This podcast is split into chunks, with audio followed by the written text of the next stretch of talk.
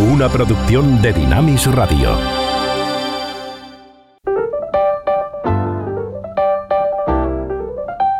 Ruta 66.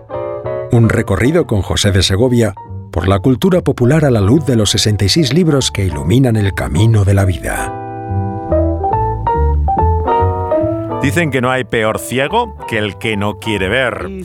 Y la ceguera ocupa un lugar importante en la historia y también en este buen libro que ilumina nuestro viaje, porque habla de algo más de la incapacidad visual del invidente.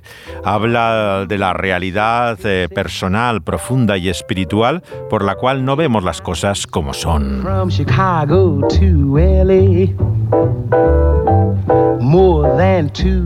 En esta parada por los 66 libros de la Biblia, estamos en la buena noticia según Mateo, al final del capítulo que lleva el número 20, que nos cuenta cómo dos ciegos reciben la vista por medio de Jesús.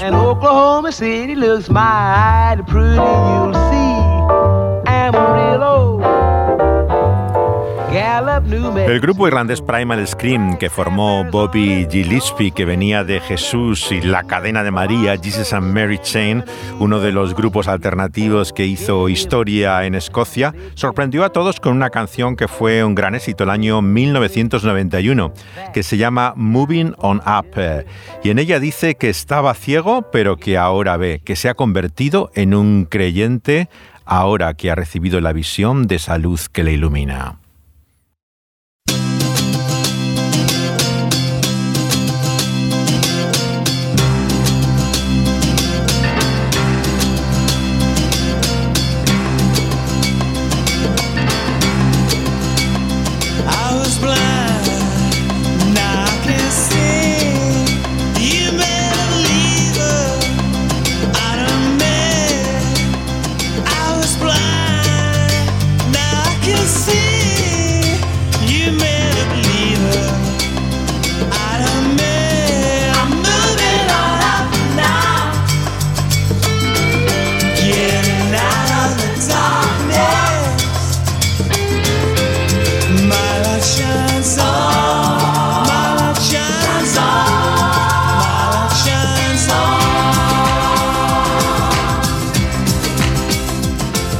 Influido por el gospel, sin lugar a dudas, en este tema de su disco del año 91, esta banda que se formó en los años 80, eh, vemos que eh, capta perfectamente el sentido del milagro evangélico.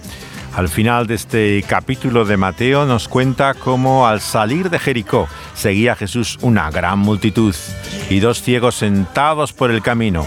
Al oír que Jesús pasaba, clamaban, Señor, Hijo de David, ten misericordia de nosotros.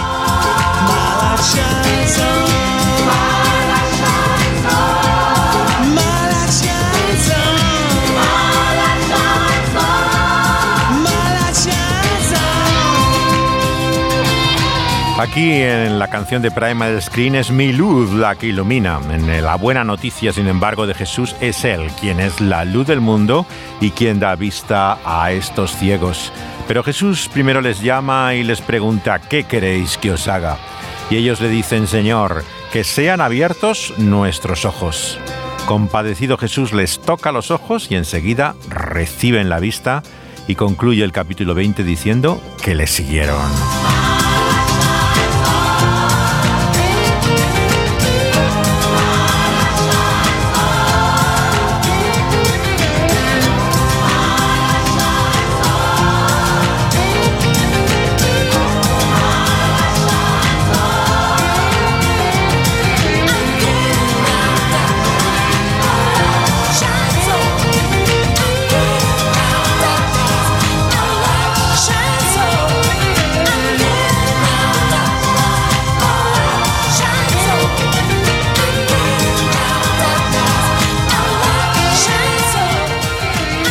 Los milagros de dar la vista de Jesús generalmente son inmediatos, pero hay veces que son progresivos.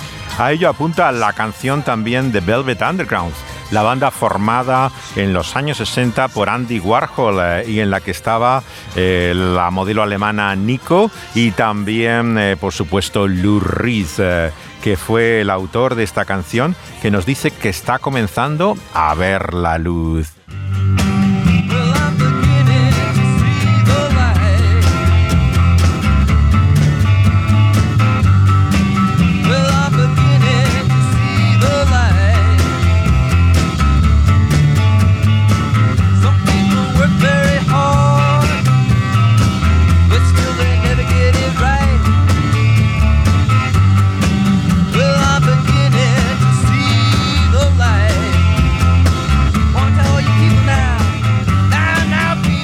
Dice que está comenzando a ver la luz, eh, pero ¿de qué luz está hablando? A continuación dice en su canción que algunas personas se esfuerzan mucho, trabajan muy duro, pero no logran entenderlo. Habla, por lo tanto, de esa comprensión y entendimiento por la cual uno parece que sabe las cosas, pero de repente se da cuenta que no sabía verdaderamente nada. En ese sentido, la luz se utiliza una y otra vez, tanto en la cultura popular como en el lenguaje poético, para hablar de nuestra comprensión y entendimiento. No es extraño, por lo tanto, que haya tantos milagros en el Evangelio de devolver la vista a los ciegos. Es claramente una indicación de que la luz ha venido a este mundo y por ella vemos las cosas como son a través de él.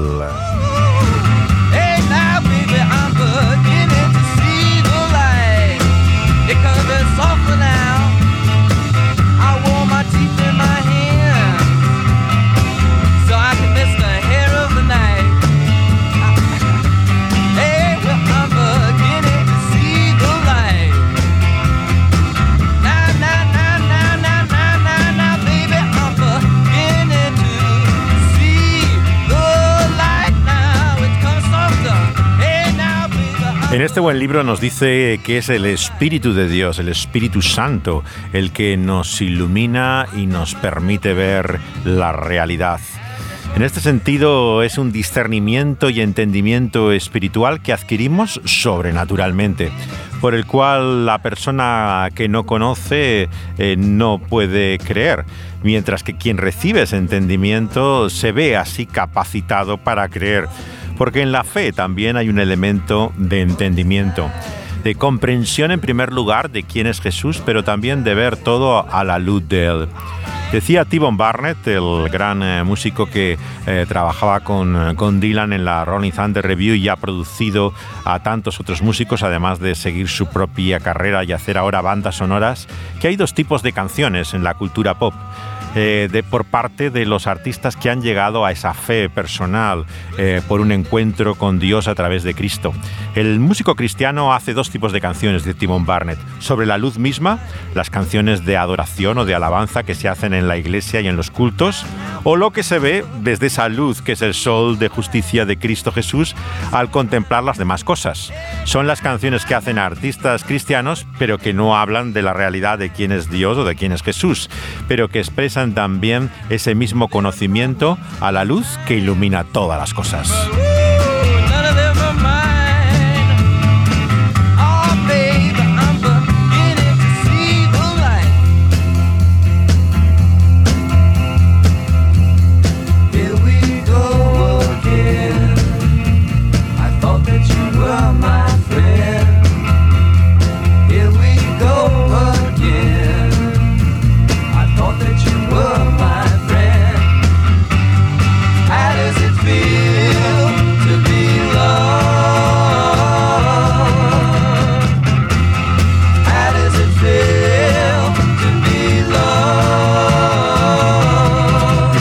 La luz del mundo, también dice que sus seguidores son como luminares, luces poderosas que iluminan también. A eso hace referencia la canción Esta pequeña luz que hay en mí, This Little Light of Mine, eh, que eh, popularizó en su día Mavis Staples y aquí, que aquí vamos a escucharla en la versión ni más ni menos que del boss, Bruce Springsteen, en Dublín cantando este cántico espiritual que se llama This Little Light of Mine. Charles, home!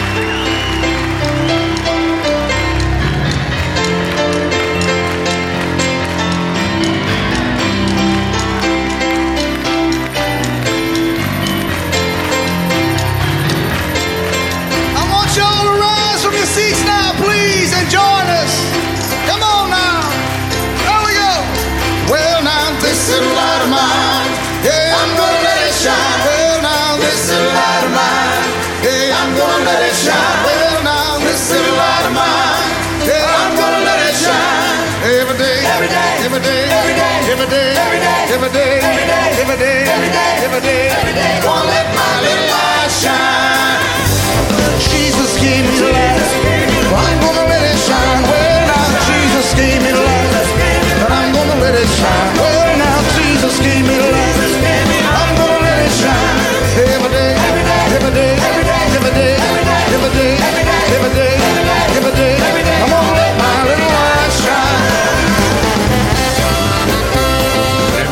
Voz Springsteen diciendo Jesús me ha dado la luz y voy a dejar que ilumine cada día, cada día.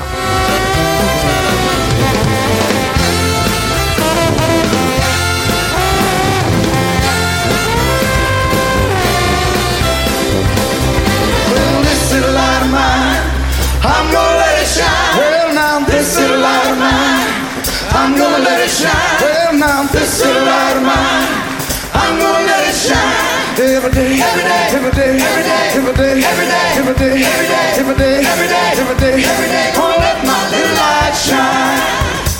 Monday, Gave me the gift of love. Tuesday,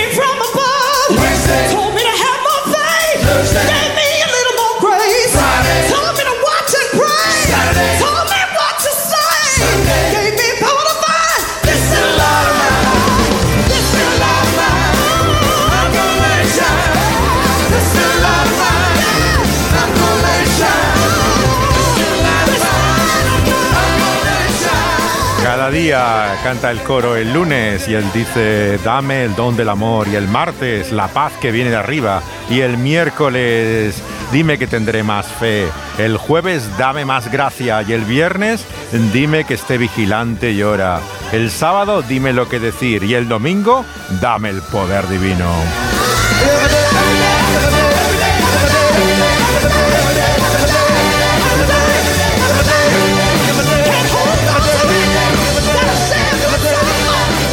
Impresionante Springsteen con la banda con la que hizo su trabajo de homenaje a Pete Seeger, pero que luego en Dublín incorporó estos elementos del gospel y de la música de Nueva Orleans, eh, retomando también varios himnos y cánticos espirituales que en este concierto eh, presenta aquí Bruce Springsteen en vivo.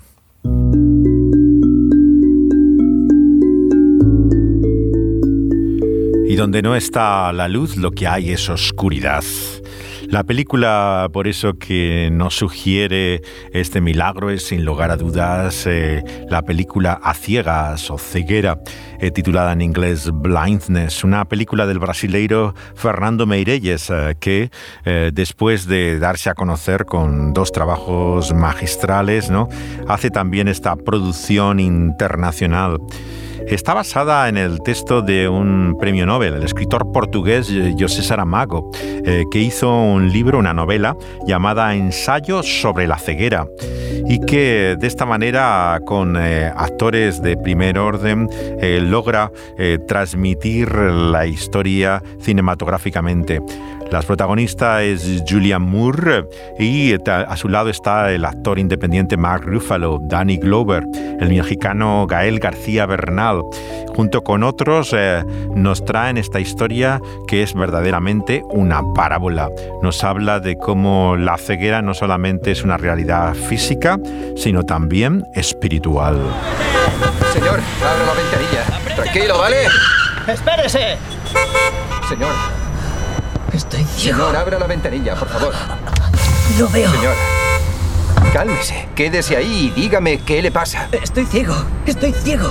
Es como si algo cubriese mis ojos. Yo no he hecho nada. Bueno, no sé, quizás sean los ¿Pueden pedir nervios. una Por ambulancia? favor, que alguien me lleve a mi Un casa. momento, por favor. Mi, mi mujer podrá ayudarme. Eh, Yo, yo puedo llevarle. Le llevaré a su casa. ¿Está seguro? Sí, claro. Bueno, primero hay que sacarlo de aquí. De acuerdo. Muy bien, señor. Le llevaremos al otro lado. ¿Es un infarto? No, solo es un tío ciego. Cuidado, tenga cuidado. Ayúdame, no ve nada.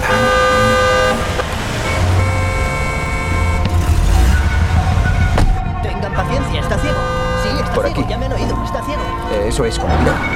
Bien, deme la mano. Cuidado con la cabeza. Muy bien.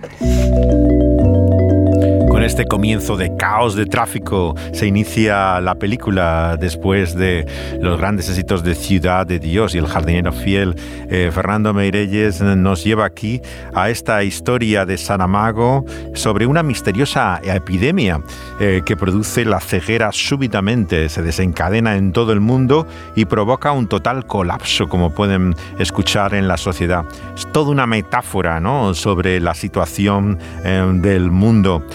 Eh, Saramago no quería vender los derechos para una adaptación cinematográfica porque tenía temor de que cayera en las manos equivocadas, pero Meirelles logró adquirir los derechos con la condición de que la película se desarrollara en una ciudad que fuera irreconocible. Está en realidad rodada en Sao Paulo, eh, pero eh, vemos que podría ser hecho también hecho en cualquier otro lugar. De hecho, hay algunas escenas en Toronto, en Canadá, en Montevideo mismo, Uruguay, y todos los personajes, a excepción del de Julian Moore, fueron entrenados para simular la ceguera, eh, como en esta historia.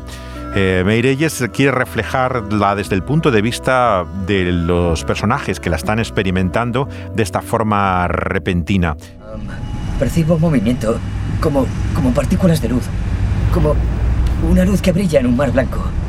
Es como si, si estuviera nadando en leche. ¿En serio? Pues cuando hablan de la ceguera no dicen que todo se vea blanco, sino negro, ¿verdad? Es la ausencia de luz. Así que eso es bueno. Supongo. Sí, seguro que no es ceguera de verdad. Además, ha sido de repente y la ceguera llega poco a poco. Habrá sido algo psicosomático, algo nervioso. A ver, ¿es aquí a dónde vamos? Muy bien, pues... ¿Por qué no se baja aquí? Ah, sí, vale. Vaya hasta el bordillo. Bien, ya puedo. Hacia su izquierda, está ahí mismo. ¡Eh, eh! ¡Mi coche! ¡Mi coche!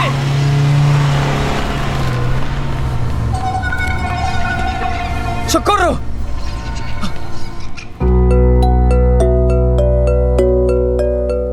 En esta escena encontramos que el que ha rescatado al personaje que interpreta este eh, actor eh, oriental, eh, eh, Yesuki Yeseiya, eh, que es de origen japonés, el primer invidente, eh, lo que quiere realmente es robarle el coche y meterse en su casa, con lo cual el golpe inicial con el cual comienza el film es verdaderamente chocante y sorprendente. Enseguida nos captura ante lo que parece un presagio de una historia terrible. Nada, nada en sus cristalinos ni en su retina. ¿Es como si hubieran apagado las luces? No, no, es más bien como si estuvieran encendidas. Sus ojos están perfectos. ¿Lo ves? Ya te lo dije. Pero sigo sin ver nada. Pues si eso es cierto, tendré que hacerle más pruebas. Por desgracia, hoy me va a resultar imposible. Ah, ¿Cómo que si eso es cierto? ¿Cree que miento? No, en absoluto. Pero voy a ser sincero, jamás me había encontrado con un caso como el suyo. Bien. El personaje de Mark Ruffalo, el actor eh, de cine independiente americano de origen italiano, es un oftalmólogo casado con Julian Moore eh, eh, que a- analiza el problema que tiene el primero que ha quedado invidente y no tiene explicación científica para ello. Nos habla claramente a estas alturas, entendemos del principio de la película de Meirelles, de una ceguera que tiene un aspecto moral, que va más allá de lo intelectual, de lo que podemos entender y conocer a la luz de la ciencia. Tiene verdaderamente el sentido espiritual que encontramos también en el Evangelio. ¿Quieres escuchar esto o no? Sí. Pero en la maurosis todo se vuelve negro y él veía todo blanco. Mm, Bueno, ¿cómo sabes lo que ve? Eh, es cierto, no sé lo que ve, pero tendré que aceptar su palabra, ¿no? Podría ser algo neurológico, como algo que llamamos agnosia, que es la incapacidad de reconocer los objetos conocidos. ¿Agnosia? Exacto. Es como si un hombre ve, no sé, un tenedor y, y dice, ¿qué es esto? No, no había visto esto en mi vida. ¡Tachán! Mm, ¿Está relacionado con el agnosticismo? ¿En, en- en qué? No, ¿En qué sentido? Ya sabes, agnosia, agnosticismo. ¿Etimológicamente? Sí, ¿no estudiaste latín? Es griego, cariño. Bueno, apuesto que tiene algo que ver con mm, la ignorancia o la falta de fe. Suena como a castigo divino. No importa, no importa. ¿Quieres más vino? No, pero seguro que tú sí. Sí. Suena como a castigo divino, dice Julia Moore, eh, relacionando el término científico médico de agnosia con eh, la palabra agnosticismo equivocadamente. El, agnóstico es aquel que, que, no sabe realmente, pero al introducirlo en esa esfera de la fe, empieza a adquirir esta historia la dimensión espiritual profunda que tiene en el libro de Saramago. Saramago era agnóstico, eh, pero aún más, yo diría que era ateo en el sentido pleno de la palabra. Eh, escribió claramente en, en, Canarias, en sus diarios, eh, eh, negando la realidad de Dios. Sin embargo, percibía esa ceguera en el mundo alrededor suyo que no podía entender eh, ni explicar. Y esta historia nos muestra cómo a través de esta epidemia ¿no? el mundo entero está ciego. Lo que coincide también claramente con el diagnóstico bíblico. Todos se desviaron, han ido por el camino equivocado. Hay una falta de, visión y de que hace que no puedan encontrar el rumbo, que estén perdidos en el lenguaje bíblico, desorientados y sin saber qué senda seguir. Por eso es que el mensaje cristiano es de rescate, de eh, liberación y salvación. Cuando esa luz eh, viene al mundo, ven entonces a la, luz de ella la liberación para ese estado de ceguera que les impide ver la realidad y también les libera de esa esclavitud de las tinieblas. ¿Aún no ha sonado el despertador? Ya. Buenos días. Dudo mucho que vayan a ser buenos. ¿Qué te ocurre? No, no veo nada. ¿Qué? De algún modo, ese paciente de ayer me ha contagiado. Eso, eso es imposible. Deja que te vea. Sí. ¿Qué? No, no, no, no, veo nada, nada. Nadie puede quedarse ciego así. Bueno, como mínimo somos dos. Espera, no, ¿qué, no, ¿qué haces? Sal. Oh, Dios mío, no, me has tocado. Cariño, no. Mira, mira, es contagioso. No, no, no. Te digo que es contagioso. No, yo me estoy han bien. contagiado. Cálmate, cálmate, no me pasa cariño, nada. No me pondré enferma, no me pondré enferma, no me no pondré puedo enferma. pensar. Te lo prometo, te lo prometo. Por Dios, Vamos. pero si he dormido No pasa nada, tranquilo. contigo. Lo solucionaremos, tranquilo. No pasa nada, tranquilo. Shh. Lo siento mucho, lo siento mucho. No importa. Ese carácter contagioso de la ceguera nos recuerda también a Romanos 3, cómo hay un problema universal en la humanidad, por la cual no solamente seguimos el camino equivocado, nos hemos desviado y no vivimos la vida que debiéramos, sino que estamos en un estado, en una condición en la cual estamos como atrapados en esa ceguera. Se dijo del libro de Saramago, el premio Nobel de Literatura portugués, eh, que la ceguera era una metáfora para el lado oscuro de la naturaleza humana. Ya que la ceguera en la Biblia también implica una ignorancia culpable. Hay un sentido de responsabilidad de ella. El que no sabe no es inocente, sino que al mismo tiempo ha de asumir que es también por su deseo, voluntad, preferencia personal que prefiere no saber. En ese sentido, vemos que eh, la obra de Saramago eh, nos muestra un diagnóstico de la humanidad eh, que no es solamente una condición en la cual ha caído el ser humano en el presente, sino que es un problema más profundo. Tiene más que ver con lo que la Biblia llama el pecado. Y se ve claramente en ese sentido de su universalidad, pero también lo inexplicable como este noticiario que se oye en el recinto donde son internados todos los que han recibido esa ceguera fuera de, todo contacto con el resto de la sociedad. Atención, atención, atención. El gobierno lamenta verse visto obligado a ejercer con extrema urgencia lo que considera su deber legítimo para proteger a toda la población. Es un estado de emergencia. Se ha producido una epidemia de ceguera denominada provisionalmente mal blanco y contamos con la cooperación desinteresada de todos los ciudadanos para detener futuros contagios. La decisión de poner en cuarentena a todos los afectados se ha tomado tras un riguroso estudio. Les aseguramos que el aislamiento en el que se encuentran supone por encima de cualquier consideración un acto de solidaridad con el resto de la nación. No puedes imaginarte a dónde nos han traído. A ver si lo adivino. La voz de ese tío me está volviendo loco. Da gracias a que no puedes verlo. ¿Es un vídeo? Vaya, eso da miedo. Me pregunto a qué clase de idiota se le ha ocurrido poner un vídeo en una cuarentena para ciegos.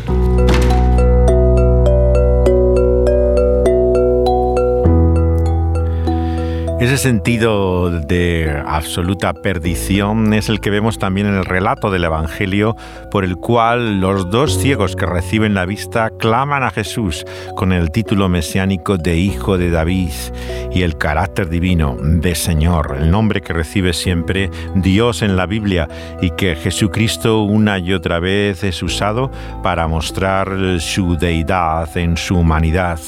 Y le dicen, ten misericordia de nosotros. Por lo tanto, es un acto de gracia, de favor inmerecido por el cual recibimos la vista. Es eh, en ese llamado a la misericordia de Dios que Él compadecido nos permite ver no solamente la realidad, sino la luz que hay en Él que nos cambia e ilumina todo nuestro ser. Ese estado también lo explica el personaje que hace el actor afroamericano Danny Glover, eh, que es un viejo con una venda negra que cubre un ojo pero no puede ver absolutamente nada, pero que tiene este discurso casi profético en el recinto donde se encuentran mm, todos ellos eh, a raíz de esta epidemia de ceguera. Ah, en las primeras 24 horas dicen que se produjeron cientos de casos, de muchas formas, pero sin dolor, un mar de luz. La respuesta del gobierno fue firme. Establecer cuarentenas provisionales. Pero este manicomio fuera de servicio no contribuía a dar una buena imagen pública. Organizaremos una gran conferencia internacional de oftalmólogos y neurólogos. Aún no sabemos si se trata de una epidemia global. Así que, durante días y días, la indefensa audiencia estuvo expuesta a seminarios e interminables reuniones con especialistas de todo el mundo que declaraban su ignorancia general. Qué prematuro era hablar de curas. Se necesitaba mucha más investigación y más presupuesto. Algo que quedó patente de manera dramática. ¡Estoy ciego! ¡Oh, Dios mío! ¡Me he quedado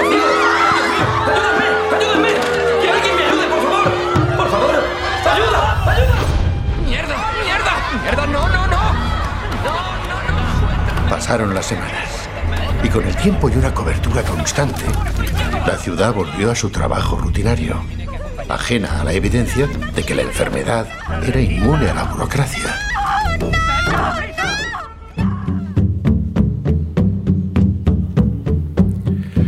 Se vuelve a la aparente normalidad en ese mundo de ciegos donde, eh, como en el lenguaje bíblico, los muertos andan viviente, así los ciegos se mueven como si realmente vieran. Este es sin lugar a dudas el sentido eh, profundo con el cual vemos que en ese desconocimiento la humanidad necesita de una liberación. El texto con el que comienza el siguiente capítulo es su llegada, el inicio de la venida de ese rey eh, que es Cristo Jesús. Es el comienzo de lo que tradicionalmente se llama la Semana de la Pasión, que se celebra cada domingo de Ramos, la entrada de Jesús en Jerusalén y que le proclama como el Hijo de David, el mismo título que aparece al final del capítulo anterior en la curación de estos dos un título mesiánico que hace referencia al linaje de ese descendiente eh, prometido que habría de liberar a su pueblo. Así Jesús eh, viene a Betfagé, al monte de los olivos, tras enviar a dos discípulos para preparar el camino. Han de buscar una asna atada y un pollino, desatarlo y traerlos, porque Él los necesita. Y así se cumpliría la profecía, que dice, decir a la hija de Sión, tu rey viene a ti, viene manso, sentado sobre una asna, sobre un pollino, hijo de animal de carga. es eh, la escenografía en la cual se presenta como el príncipe de paz. Y los discípulos haciendo como Jesús les había mandado, traen así el asna y el pollino y ponen sus mantos sobre ellos y él se sienta encima. Y la multitud numerosa empieza a tender también sus mantos en el camino, cortan ramas de los árboles y los tienden así. Toda la gente iba delante y detrás y aclamaban diciendo Osana al hijo de David. Y ese Osana inspiró ni más ni menos que a Paul McCartney, el Beatle, a hacer esta canción en su carrera en solitario.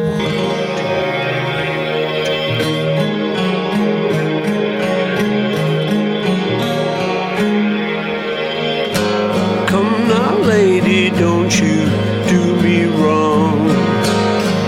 I fell for you, and now it won't be long before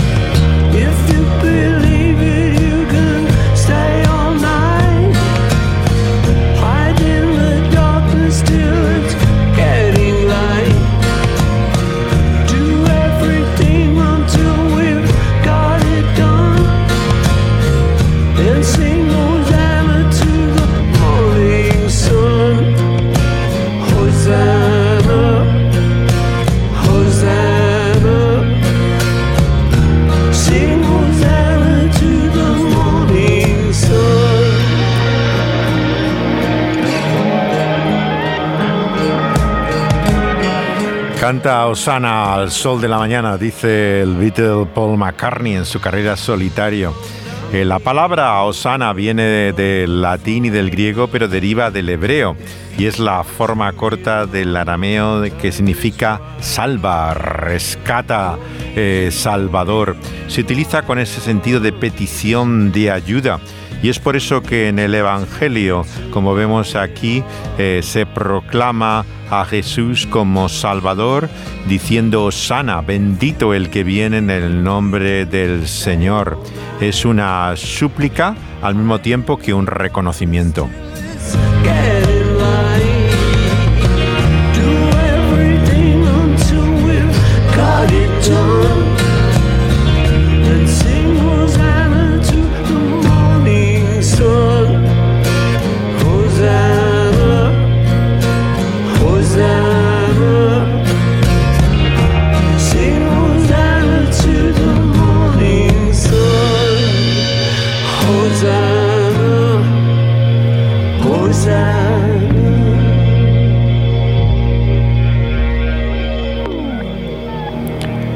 El concepto de ópera rock eh, se había popularizado a raíz de la obra que hicieron eh, los Who de Tommy. En ese momento se quería mostrar que el rock and roll era capaz también de hacer algo de ambición artística. Y en noviembre del año 70, Andrew Lloyd Webber y Tim Rice hacen una ópera rock llamada Jesucristo Superstar. Muchos religiosos eh, vieron todo este esfuerzo con sospecha. Grupos judíos incluso la acusaron de antisemitismo. Y evangélicos como Frank Garlock del Departamento de Música de la Universidad Fundamentalista de Bob Jones, de donde venía Billy Graham, la criticó por deliberadamente mostrar a, a Jesús como solamente un hombre y no como Dios. Fue recibido, por lo tanto, con polémica que como dice el viejo principio de la publicidad, no hay mejor publicidad que la mala publicidad. Así que su escándalo sirvió para que se convirtiera rápidamente en un fenómeno. vemos que en la primavera de 1961 ya había grupos en Estados Unidos empezando a representar sin autorización esta obra basada en lo que había sido la, la grabación musical en la cual la voz del personaje es ni más ni menos que Robert Plum de Led Zeppelin originalmente. En el julio del 71 se autoriza finalmente la producción eh, que empieza a ir de gira por todo el mundo. El actor que escogen para representar a Jesús en el teatro es Jeff Feinholt, eh, muerto el año 2019, y que fue convertido a la fe evangélica y su testimonio muy publicitado en los programas cristianos de televisión. Eh, eh, vemos que se le relacionó no solamente con la obra del superstar, sino también con la esposa del pintor Salvador Dalí, con la que parece que tuvo una larga relación también en viajes constantes a España. El personaje de Jeff eh, Feinholt es realmente eh, curioso, pero en el cine, en la película de Norman Jewison, eh, quien interpreta a su personaje es, es otro, es Ted Neely, el que escuchamos ahora en la grabación original de la banda sonora cinematográfica de Jesucristo Superstar.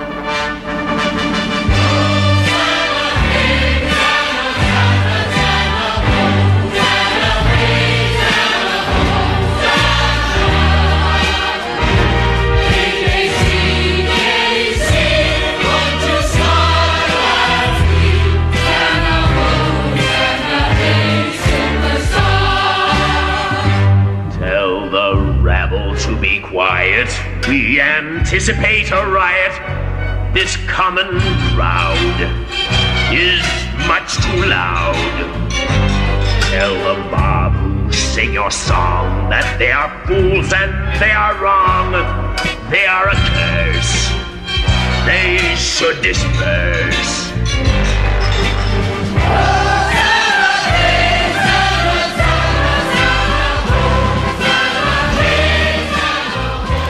El Superstar visto ahora, después de tantos años, eh, ¿te parece una obra oscura realmente? Comparada, por ejemplo, con Gospel, la que ahora también eh, se ha vuelto a representar eh, por Antonio Banderas. Esta obra es mucho más luminosa. Jesús aparece como un payaso. Es una obra alegre. Sin embargo, el Superstar tiene una oscuridad bastante marcada. El actor que lo interpreta como protagonista fue Camilo VI, también ya fallecido en su versión española, eh, acompañado también de Teddy Bautista y de Pedro Ruy Blas. eh, estuvo largamente en los escenarios. Es todo un fenómeno por el cual muchas personas ya en una época de secularización creciente eh, tenían su único contacto con la historia del Evangelio. La película se estrenó en España la Semana Santa del año 75 y la ópera rock en octubre, también en ese mismo año. Es el año de la muerte de Franco, el comienzo de la transición. La obra de Rice, eh, que es el autor del texto y el compositor es Andrew Lloyd Webber, es anterior a la película, que es del año 73. Eh, la hizo Norman Jewison el mismo año de The Gospel, eh, basado también supuestamente en el Evangelio de Mateo, el que estamos tratando en este nuestro viaje y que se adapta a la cultura hippie en el caso de gospel y en esto se representa eh, a los personajes eh, literalmente en el Israel eh, actual. ¿Cuál es la atracción que tiene, por lo tanto, el superstar, no solamente en esa época, sino hoy en día? Don José Grau hizo un libro también llamado Jesucristo Superstar, como pregunta en el que analiza el libreto original de la obra. En el libro se pregunta si no será porque señala al único que compartió nuestros problemas, nuestra debilidad, los conquistó y nos salvó. Su conclusión es que si bien está lejos de ser el Dios hombre que aparece en el Evangelio, sí que comparte las tentaciones humanas y que eh, al mismo tiempo no sucumbe bajo ellas en el Evangelio, pero padece nuestras vacilaciones y dudas. Ese aspecto humano, compasivo, es tal vez la atracción del Jesús eh, del superstar. No es alguien que viene a entregar su vida, él la pierde. No es el Salvador, no es sino aquel que nos dice sálvate a ti mismo. No es el Cordero que dice hágase tu voluntad, eh, sino es una víctima que se revela ante su suerte. El Evangelio nos llama a no dudar de su triunfo, pero el superstar lo que nos muestra es eh, su debilidad y el poder del mal que hace de esta obra algo tan oscuro.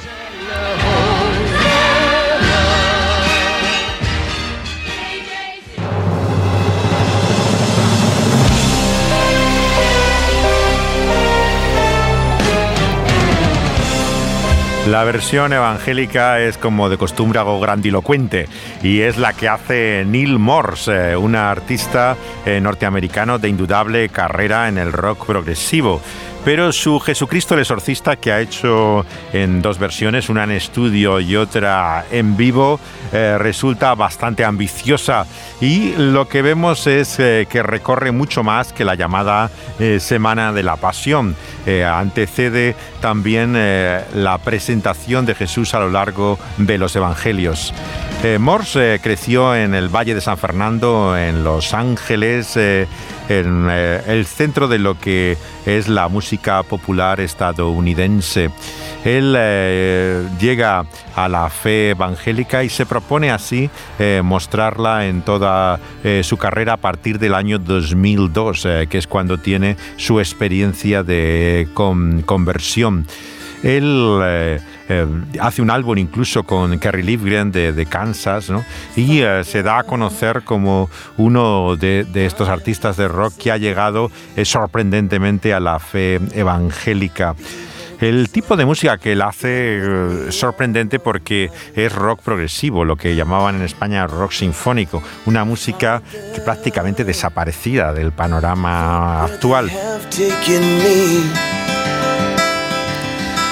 El tema que eh, registra lo que es la entrada de Jesús en Jerusalén, que está en el segundo disco que forma parte de esta obra monumental, lleva el título de Jerusalén. Eh, Esta es la versión del comienzo de este capítulo eh, del Evangelio de Mateo en el musical de Neil Morse, Jesucristo el Exorcista.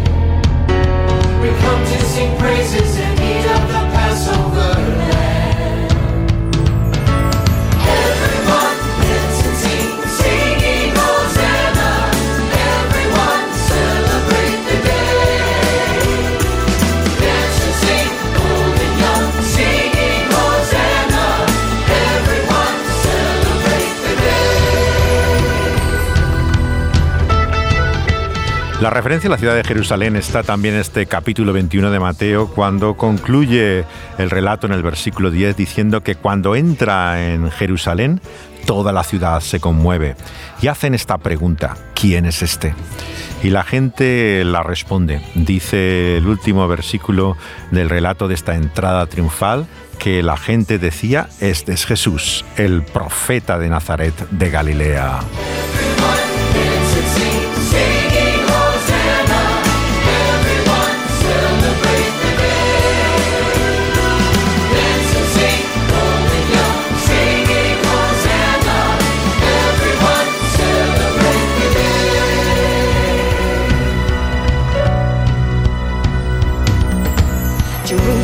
Jerusalem, I feel the tension here. I have great sorrow, for I know the ending is near. I wash his feet with water from my tears. No matter what happens, I'll stay with offering Jerusalem, and this prayer. man is not your king. Them to be silent. They're making a scene. Jerusalem, if you should hold your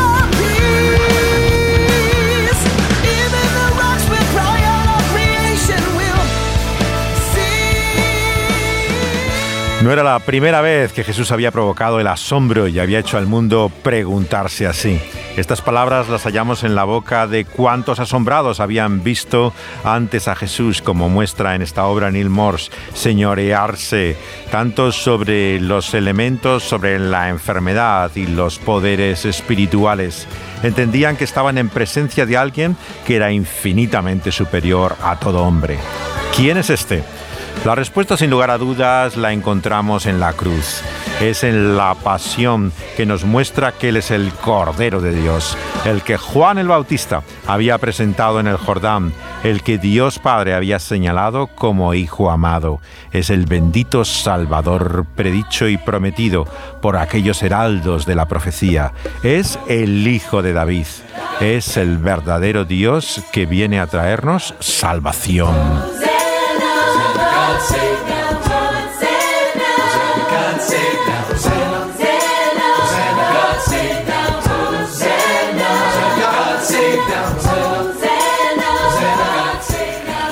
De todas estas obras que en clave de musical como ópera rock eh, reconstruyen la pasión de Jesús iniciándose con este viaje triunfal, mi preferida es sin lugar a dudas la de Adrian Snell, el músico británico que acompañé largo tiempo en viajes y giras por España y que hizo ni más ni menos que con la Orquesta Filarmónica eh, Nacional de Gran Bretaña una obra sin lugar a dudas para mí eh, excepcional sobre la pasión de Jesús y decidió comenzarla con este momento, el tema que abre su, su trabajo, su álbum, eh, que no fue una representación teatral, era algo musical exclusivamente, es este Long Live the King, larga vida al rey y que registra para mí maravillosamente este momento con el que comienza el capítulo 21 del Evangelio según Mateo.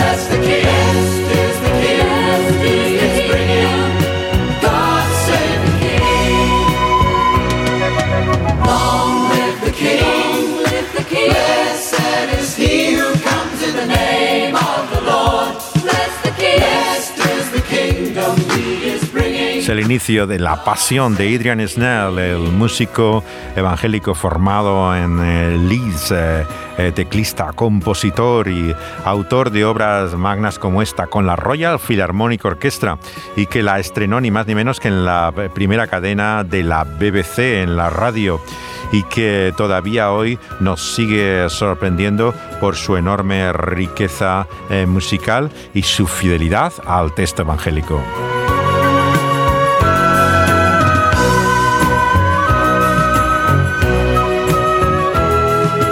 Muchos se han preguntado de qué valió la alabanza y la buena acogida que tuvo Jesús en Jerusalén, de todo el gentío que se agolpa alrededor de Nuestro Señor a su entrada a Jerusalén.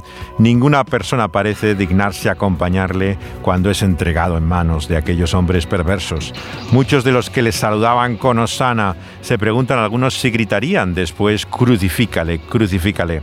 Bueno, no está claro que fueran las mismas personas las que gramaban Osana y luego crucifícale, pero muestra la paradoja, la contradicción del ser humano y la necesidad de salvación, porque ni más ni menos que Dios mismo tenía que venir humanado a salvarnos, no teníamos otro remedio. Seguiremos en nuestro viaje, en esta ruta por los 66 libros de la Biblia, en este texto de la buena noticia según Mateo, en el capítulo 21 y el sorprendente hecho que Jesús hace cuando entrando en el templo echa a todos aquellos que en él negociaban. Eso será en nuestra próxima parada en Ruta 66. Travel my way, take the highway, that's the best. Get your kicks. Ha estado al volante Dani Panduro y José de Segovia a su lado comentándoles las huellas que ha dejado este acontecimiento en tantas obras de la cultura popular y reflexionando sobre el sentido de esa ceguera de la cual necesitamos ser librados.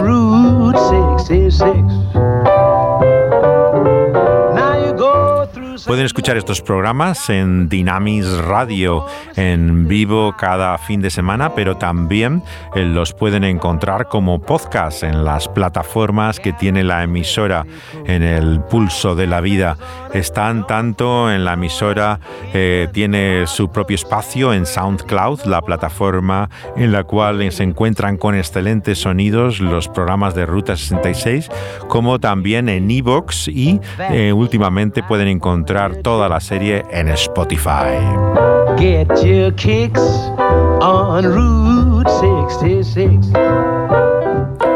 Les invitamos a seguir nuestro viaje con nosotros. Tenemos un lugar para que nos acompañen.